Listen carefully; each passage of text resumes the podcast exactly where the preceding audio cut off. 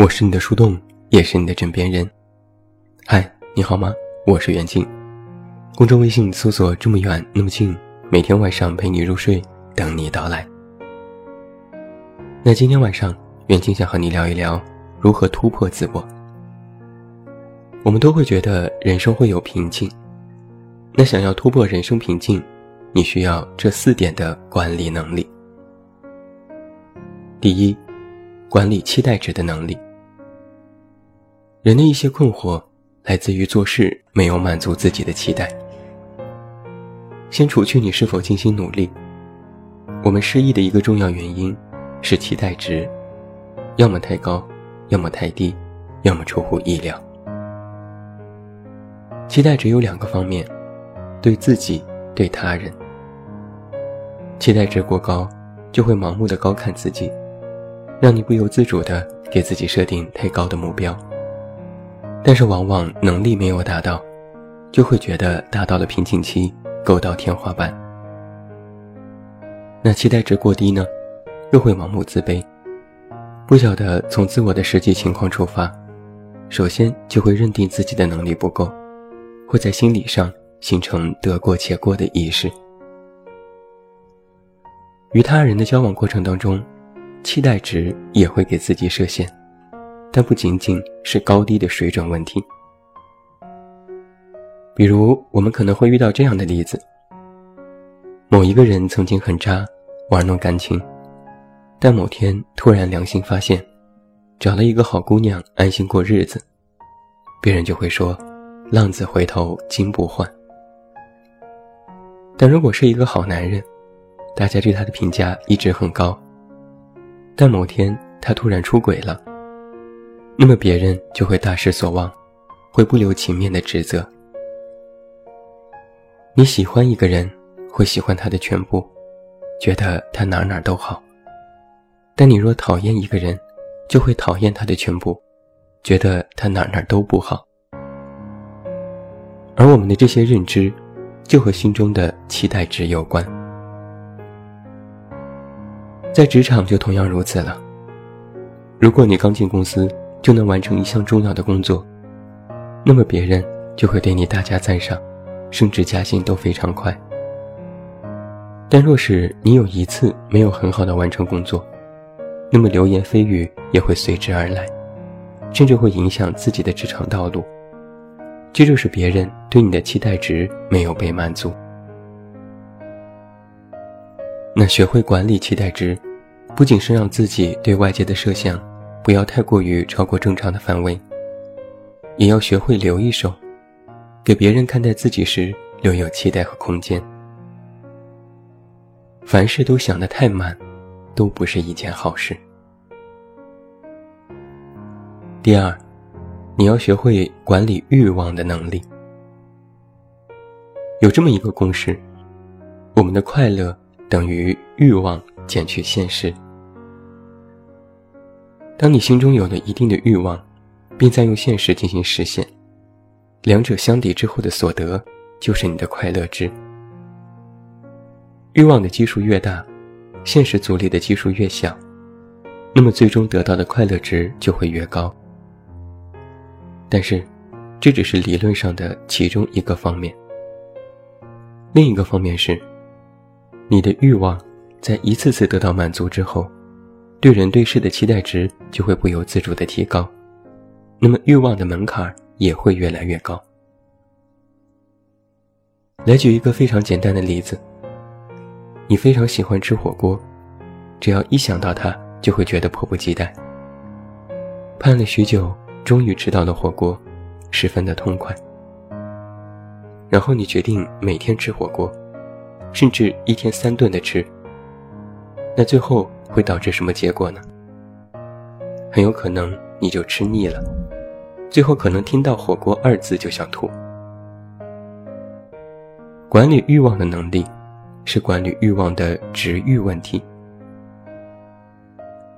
还有一个非常典型的例子：假如你的前任是一个非常优秀的人，哪哪都好，你也喜欢看韩剧，喜欢各种外表光鲜亮丽的明星。那么自然，你也不会看得上身边那些特别普通的人。哪怕这时真的有一个人特别爱你，全心为你付出，但你也总会不由自主地拿着前任去比，拿着明星去比，觉得现在的人还不够优秀。我们都是这样，得到过好的，就想要更好的；得到了更好的，就想要最好的。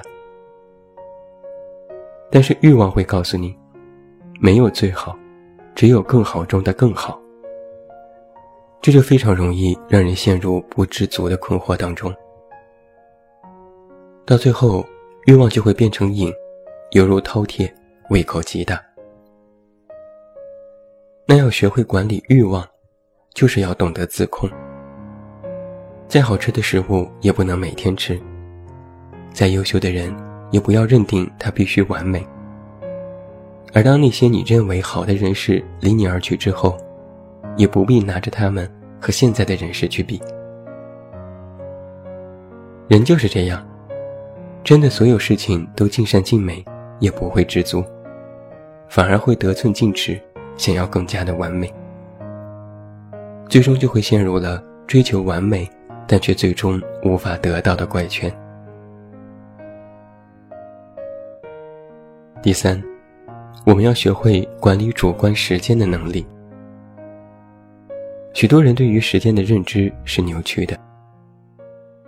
你可能也会有过这样的一种体验：在教室上课的时候，尤其是不喜欢的那堂课，四十五分钟实在是难熬，怎么都等不到下课，根本坐不住。每天按部就班的工作，也是觉得时间过得太慢。还曾经流行过一句顺口溜。周三时间窜一窜，周五再忍一下午，那么周末就终于来了。学习工作的时候，感觉时间过得如此之慢。但如果你看一个喜欢的剧，出去和朋友聚会旅行，那时间过得可是滑滑的，一个小时一眨眼就过去了。但时间的长度明明没有变。变的是你对主观时间的认知，也就是参照物。如果你的参照物是在一定时间内不变和可预测的，那么主观时间的认知就会觉得时间变得特别慢，怎么都过不去。但如果你的参照物在一定时间内是不断发生变化的，那么主观时间认知就会觉得时间变得特别快，一眨眼就过去了。在工作和学习当中，你知道这堂课上的是什么课，现在做的是什么工作，接下来要上什么课，还要完成什么工作，这些都是已知和计划中的，就会感觉没劲透了，时间难挨。那聊天和旅行呢？任何时候都是新鲜的，都是有趣的。